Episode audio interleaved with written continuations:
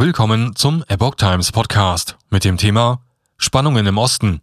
Brüssel warnt vor Flüchtlingswelle aus der Ukraine. Belarus-Szenario befürchtet.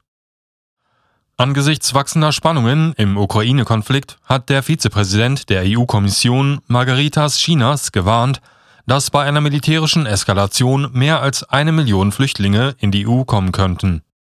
Es wird geschätzt, dass zwischen 20.000 und mehr als eine Million Flüchtlinge kommen könnten, sagte Chinas der Welt. Die EU sei bereit, eine bedeutende humanitäre Hilfe zu mobilisieren und beim Zivilschutz zu helfen. Chinas verwies darauf, dass in der Ukraine allein 20.000 EU-Bürger leben und es ebenso eine beträchtliche Bevölkerungsgruppe, die ihre Wurzeln in der EU hat, gebe.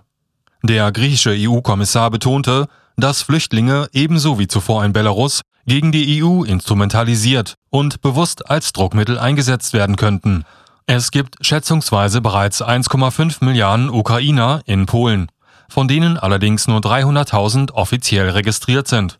Seit der international nicht anerkannten Eingliederung der Krim durch Russland und dem Beginn des Krieges im Osten der Ukraine 2014 registrierte Kiew selbst rund 1,5 Millionen Vertriebene.